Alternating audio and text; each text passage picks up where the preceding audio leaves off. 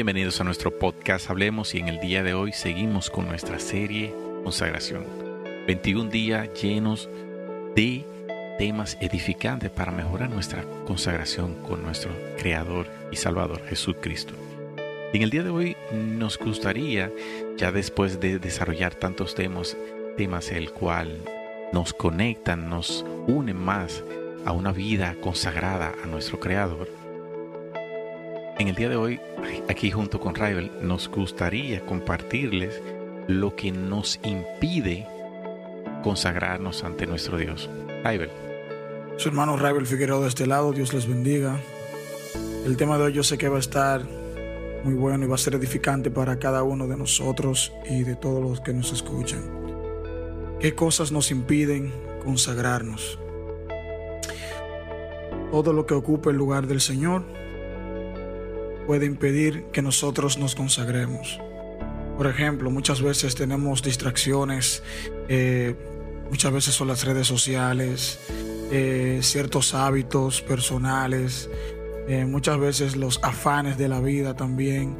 Nos afanamos tanto por quizás trabajar más horas, por buscar fuentes externas de, de ingreso, porque tenemos situaciones económicas que se entienden todas las familias, yo tengo mi familia, soy padre de familia y, entiendo también que hay momentos en el que uno no, uno no tiene tiempo para consagrarse, para tener ese, momento de intimidad con Dios, porque las necesidades, los problemas económicos y financieros muchas veces se, se levantan, Eric.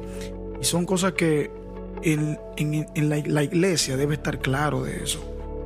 Y yo sé que ese es, el tema de hoy es un tema de consagración y tenemos que estar como fuera de, verdaderamente como somos nosotros en Hablemos.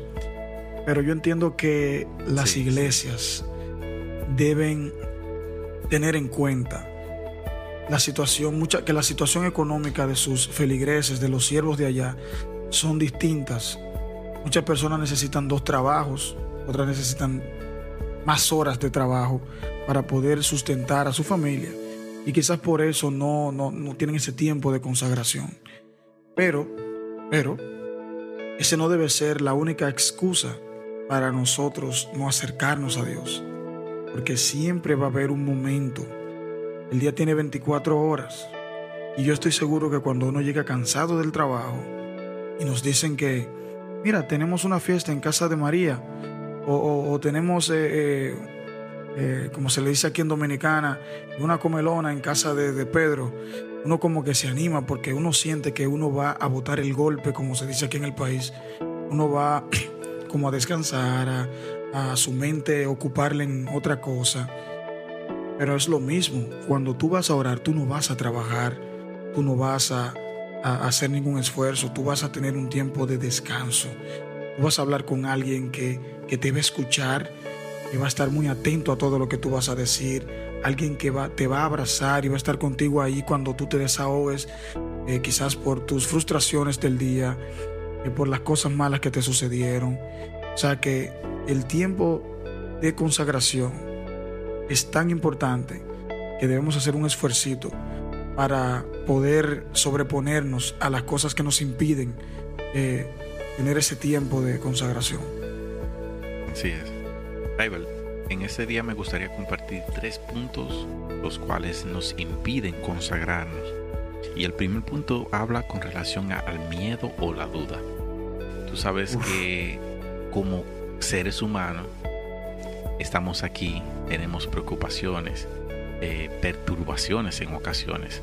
Sí. Eh, hay cosas, por ejemplo, que no son, que son imaginarias que ni siquiera son reales, pero nos perturban, nos, nos quitan el gozo, nos quitan la paz y nos quitan hasta la fe, Raven. Porque vemos de que la duda es lo contrario a la fe. Sí ¿Por qué?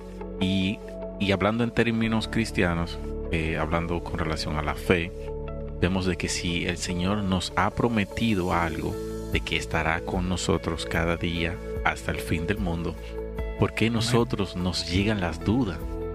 Y es de que sabemos de que tenemos un enemigo. Y ese enemigo hará lo imposible para que nosotros nos apartemos del camino y, de, y dejemos de escuchar la voz de Dios. Eric, y que también es una batalla entre no solamente con el enemigo, sino con nosotros mismos. Porque nuestra carne. Ese era el otro punto. Ese era el otro punto, sí. Así es. Nuestra carne, nuestra naturaleza, eh, muchas veces eh, se niegan a, aceptar la voluntad de Dios o, se, o se niegan a creer en que Dios lo puede hacer. Porque yo te voy a decir algo, no importa la situación en la que uno esté, no importa que, la situación de enfermedad o la situación emocional de pareja, de familia en la que uno esté, no hay nada imposible para Dios.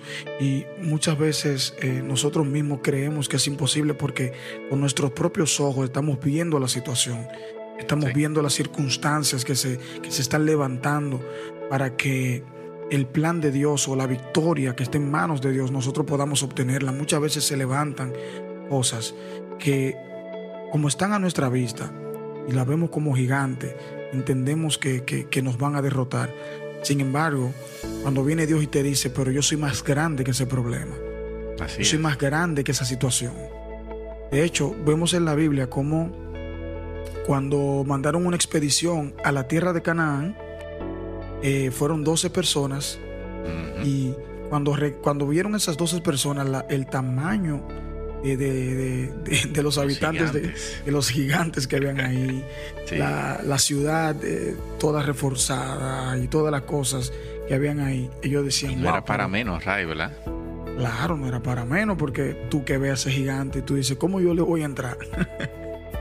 ¿Cómo yo le voy a dar con esta espadita? Imagínate, imagínate tú entrando a una tierra desconocida y tú ves que tú no tienes ni un bate, ni un palo, ni nada. Y tú entras y tú ves de lejos que tienen espada, que tienen samurái, que tienen chilena, que tienen eh, rifle, de todo. Y, tú dices, y, te dicen, no, por ahí es que tú vas a pasar. De verdad que... Lo que te digo, o sea, que al final, cuando ellos regresan, hay dos de ellos. Se levantan en fe, empoderados bajo el poder del Espíritu Santo. Y dicen, nosotros iremos y arrasaremos con ellos y nos los comeremos como a trigo ellos lo dicen con fe, sin importar lo que sus ojos vean, porque la fe que nosotros tenemos en Cristo no es por vista, es porque viene de Él, viene de arriba. Tenemos que aferrarnos.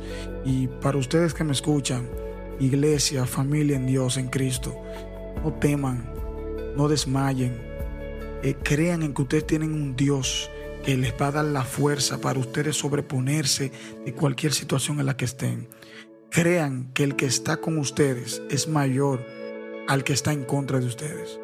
Así es. El segundo punto es la idolatría. En un mundo materialista donde todo cuesta, donde todo tiene un precio, eh, podemos decir de que es algo que se nos, se nos dificulta, a pesar de que hemos trabajado con mucho sudor, hemos posiblemente eh, nos cuesta un miembro de nuestro cuerpo lo que hemos obtenido y el hecho de ver de que nosotros no debemos de depender por lo que nosotros tenemos económicamente hablando, vemos cómo el Señor se glorifica a través de esto. Él va a querer de cómo nosotros tenemos que depender completamente de su amor y su gracia. Vemos de cómo el Señor nos insta y nos invita a que no debemos de confiar de las cosas que hoy podemos tener, porque eso puede desaparecer en cualquier momento. Pero el amor de Dios claramente está, sobrepasa todo entendimiento, toda cosa material. ¿Y qué tan grande es el Señor? Que Él no impone nada por obligación. Él no dice, ámame por obligado.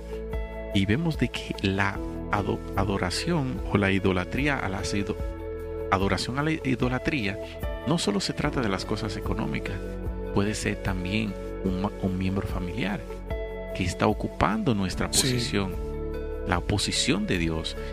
Puede ser cualquier, eh, incluso una imagen de nosotros mismos. Posiblemente nos creemos más de lo que el Señor ha puesto en nuestros corazones. Es decir, creemos que somos una persona superior a nuestros hermanos. Creemos que nos sentimos eh, que sabemos, lo sabemos todo. Creemos de que somos los únicos el único hijo que Dios les, le habla.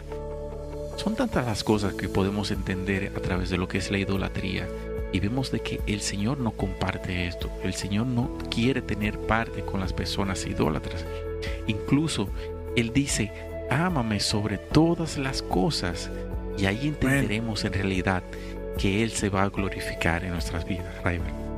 Así es, todo lo que ocupe el lugar de Dios en nuestras vidas es idolatría.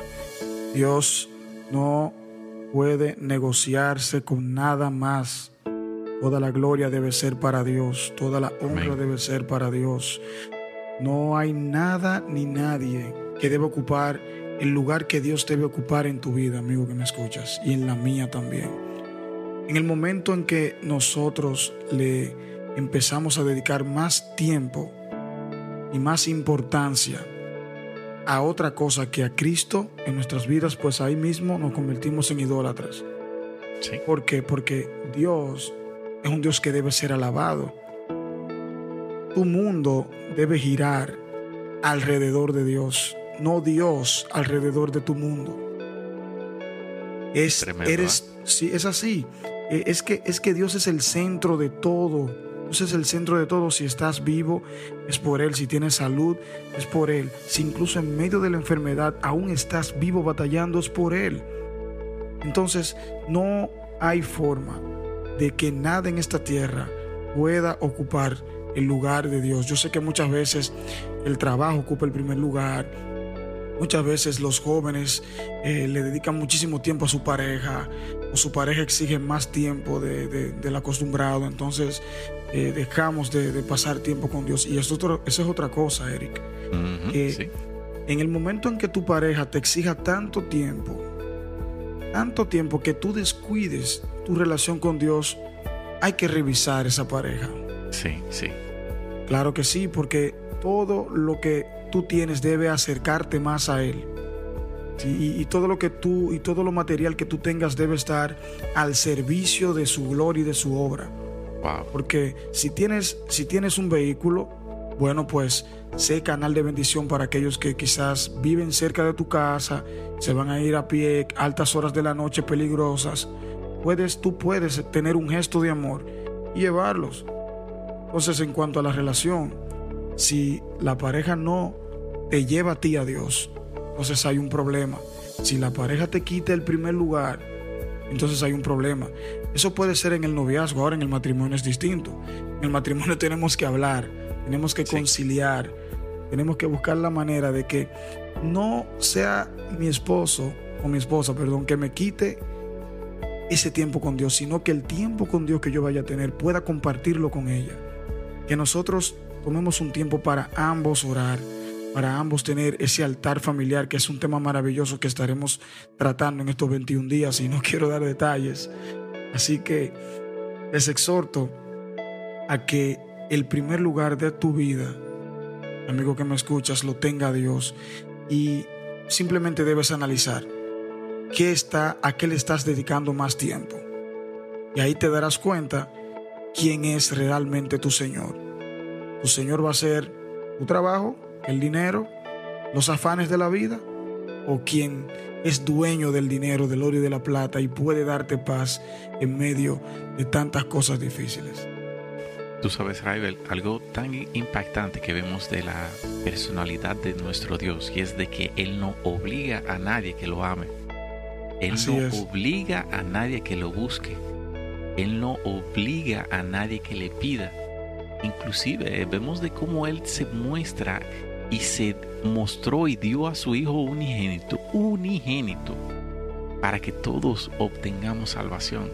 Cuando no lo buscábamos, Él no buscó. Cuando no estábamos pendiente a Él, Él estuvo siempre pendiente a nosotros. Y ahí es donde en realidad cómo nosotros no rendir nuestro corazón, nuestra vida, nuestro todo ante el Señor. Y ahora posiblemente te sientas eh, dudoso. No, no, no queremos llevarte a la duda, más claramente queremos llevarte a la comprensión de que todo, como dijo mi hermano Raibel, todo debe de girar alrededor de Dios. Si nosotros tenemos, eh, consideramos de que nuestros hijos son nuestro primer lugar, Pongámonos en la mano del Señor que Él dirigirá y organizará las posiciones de nuestra familia alrededor de Dios y tendremos tiempo también para dedicarle a nuestros hijos, a nuestras esposas, al trabajo. Porque cuán maravilloso, Raiver, es también que una familia sirva en la iglesia, que pueda irse al servicio de la congregación y poder adorar como una familia e unirse también a otras familias adorando el Rey de Reyes Señor de Señores. Y como último punto tengo la falta de entrega total. Y así de esa manera podemos concluir qué es lo que te está impidiendo congregarte o entregarte por completo a tu Creador. En modo de reflexión te dejamos esta pregunta y así concluimos un episodio más de esta serie, La consagración. Y recuerda de que aquí seguimos compartiendo edificantes episodios para una mejor relación con nuestro Creador, Señor Jesucristo. Amén.